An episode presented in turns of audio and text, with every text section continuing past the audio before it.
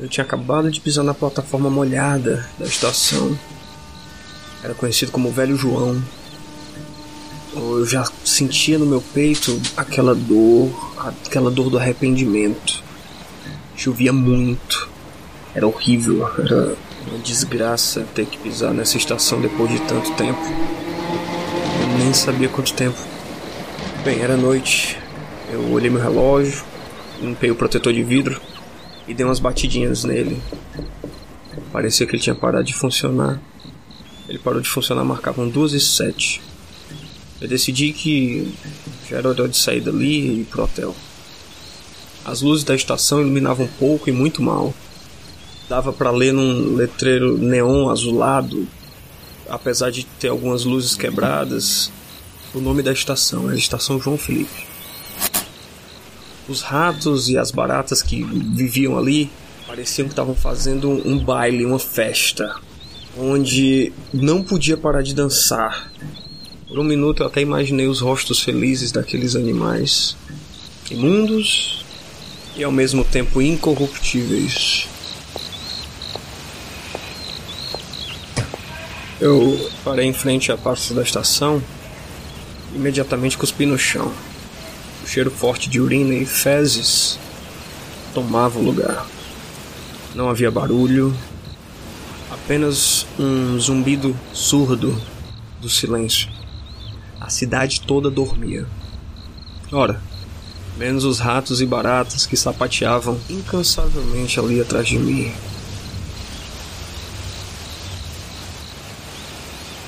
Já deveria estar bem tarde, pois até os mendigos que costumam dormir nas paradas de ônibus das praças estavam imóveis em suas camas de concreto nos bancos. Alguns ônibus parados sem sinal de seus condutores, eles pintavam em um tom azul aquela paisagem cinza que agora estava embaçada por causa da água da chuva. Desci as escadas, grandes escadarias da estação, e caminhei até o hotel. O vento cortava meu rosto, parecia uma lâmina. Eu tropeçava e caminhava com bastante dificuldade. A chuva não diminuía. Tentei olhar meu celular em busca do número de algum taxista, mas o aparelho não ligava. A minha vontade naquela hora foi de jogar no lixo, mas ele é um presente de uma amiga. Essas coisas não se jogam fora. Me disseram que dá azar. E foi no azar que eu aprendi a acreditar. Graças a esta cidade. Esta maldita cidade.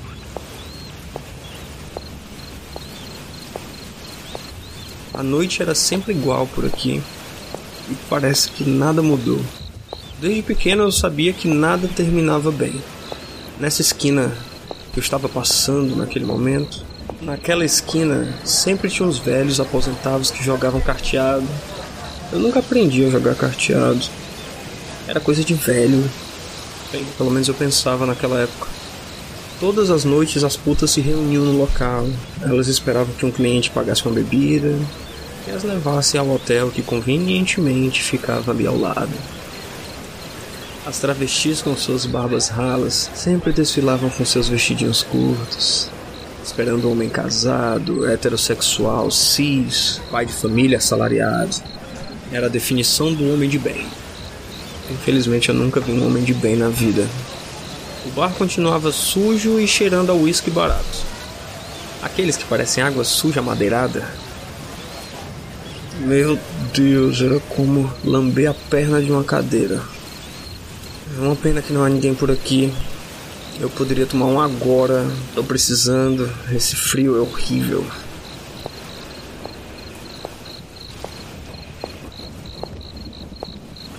As ruas da cidade pareciam um labirinto. Elas me levavam até o hotel, era como se elas me guiassem. Eu só não lembro quanto tempo eu levei, mas me pareceram horas de caminhada. O poste de luz em frente ao hotel piscava, dava à entrada um ar assombroso, nefasto, sepulcral. Eu não me surpreendia. O meu bairro, ele sempre aparecia nos noticiários e nos jornais. Meu pai me ensinou a atirar quando eu tinha 9 anos de idade. Ele dizia que era vergonhoso um homem morrer perfurado por uma bala e aparecer no noticiário do meio-dia. Ele me disse há tanto tempo atrás que se eu não aprendesse a atirar, eu acabaria igual meu avô. Coitado, ele levou uma faca para um tiroteio. Meu pai foi assassinado com dois tiros na nuca, três nas costas e um na virilha. Aparentemente, ele andou se envolvendo com a mulher de um traficante de crack. Oh. Minha mãe, coitada, me criou como podia. Ela sempre trabalhava como diarista e recebia clientes particulares à noite. Bem, com o tempo, o cheiro forte de água sanitária que ficava na cama e no chão, quando não nas roupas de mamãe, deixou de incomodar.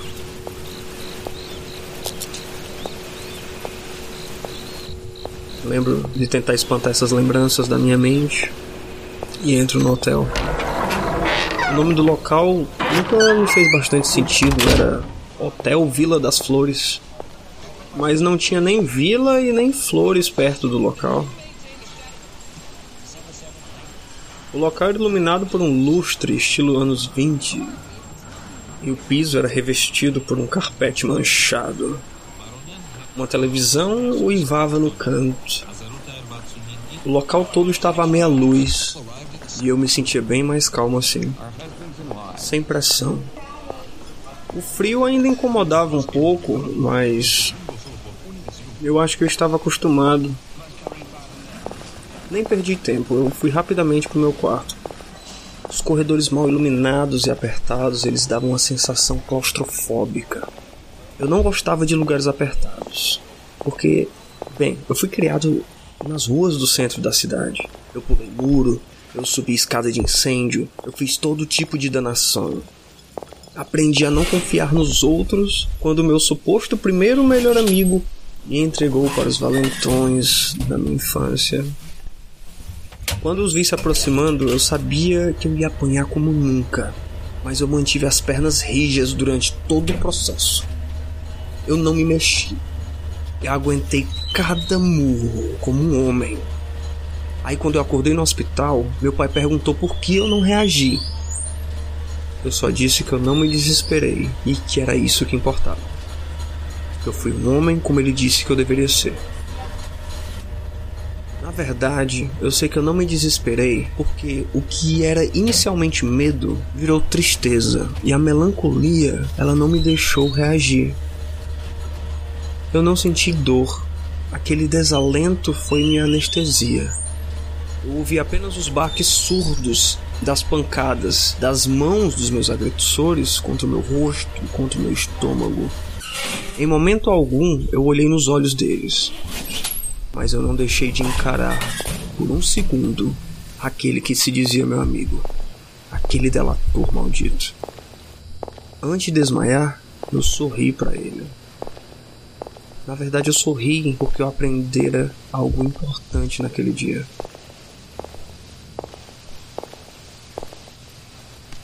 Eu lembro de pouca coisa do meu passado.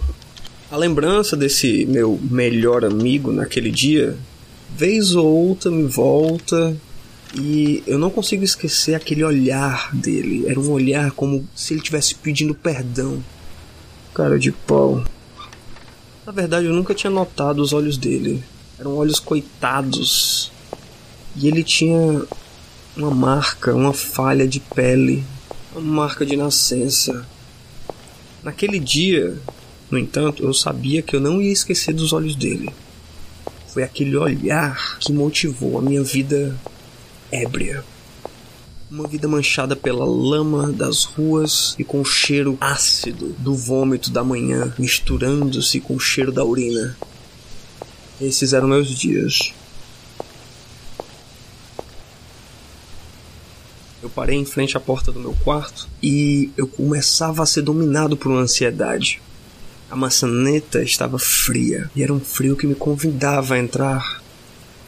A porta, com o número 103 apagado, parecia ser a única coisa que me separava da noite depressiva dessa cidade. Eu queria sentir a segurança do quarto que me hospedava. Eu queria beber uma dose dupla daquele whisky 12 anos que sempre deixo no bar. Eu queria só parar de lembrar. Na verdade, eu queria só deixar de querer. Eu lembro porque eu saí dessa cidade. Uma cidade de anjos caídos e demônios empoeirados. Tudo culpa de uma mulher. Olha, quando eu digo mulher, eu tô tentando encaixar um clichê aqui que talvez nem caiba. Eu me apaixonei por ela na primeira noite que eu a vi encostada na janela do bar. Ela tinha cabelos lisos, pintados de preto. Ela era uma morena alta e tinha o um corpo construído por foco e determinação na academia. Pelo menos era isso que eu falava para ela. Ela parecia que me conhecia, pois fazia tudo o que eu pedia e falava tudo o que eu gostava de ouvir. Nós conversamos, nós bebemos, até eu perder o controle. Aí fomos pro motel ao lado. Eu lembro, eu lembro dos detalhes daquela noite. Eu paguei e disse que queria mais. Era assim que funcionava. Eu não compreendia nada, eu nem aprendi a jogar o jogo direito e já queria jogar. Foram 120 dias nos encontrando. Eu me entreguei à luxúria como nunca antes tinha me entregado. Nós sempre bebíamos e entregues à efemeridade da embriaguez, dormíamos na cama de um hotel barato. Era tudo muito simples e agradável para uma pessoa de segunda como eu. Eu não queria mais que a simplicidade de um encontro rápido e uma confortável noite de sono para que pudesse sentir todo aquele arrependimento da abstinência no próximo dia. Naquela semana, foi uma quarta-feira cinzenta e abafada, a desculpa para beber.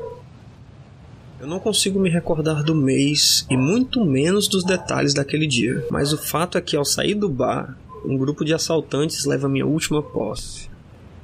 O celular barato que comprara por pura necessidade. Não era nada moderno e apenas recebia mensagens. Eram seis ou sete pré-adolescentes que eu tenho a impressão que nem estavam armados. Eu não tinha era condições de discutir. Entreguei o aparelho a contragosto e segui meu caminho à procura de minha amiga. Como era de praxe, bebemos. Ela me disse que um homem precisava de um celular nos dias de hoje. Estendeu a mão e me deu o aparelho dela. Tome o meu, para dar sorte da próxima vez. Aquela ali foi a última vez que eu a vi. Eu finalmente tinha aprendido as regras do jogo, mas mesmo assim acabei perdendo.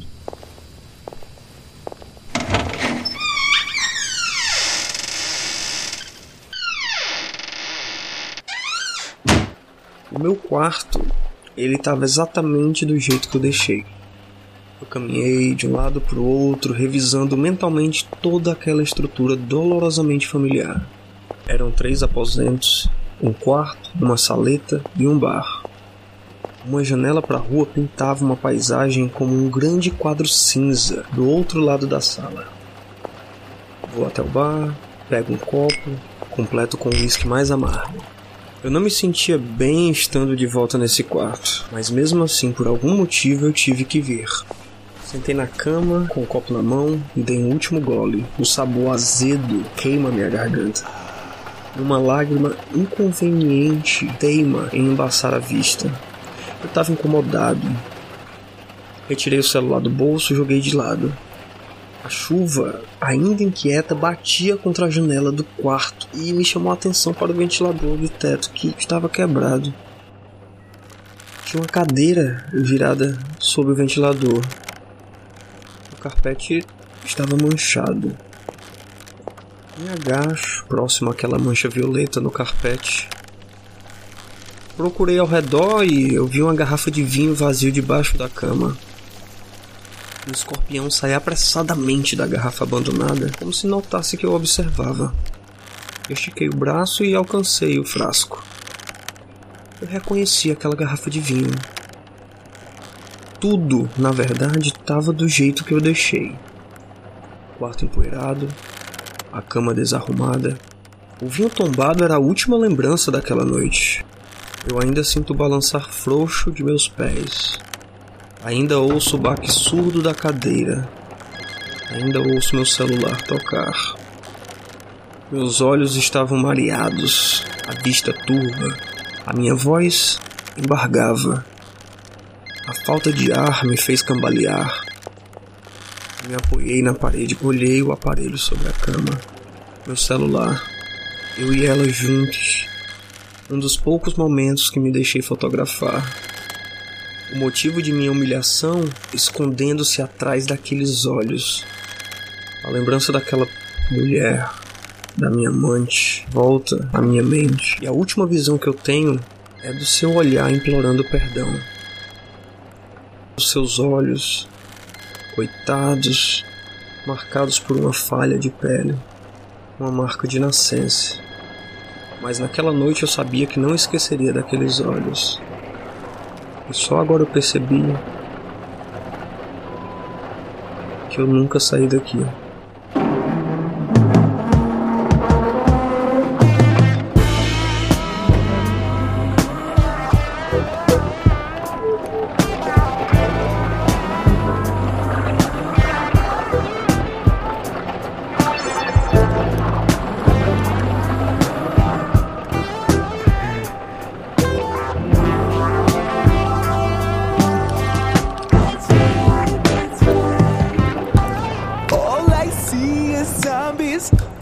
Walking all around us. You can hear them coming. You can hear them breathing, breathing down your spine.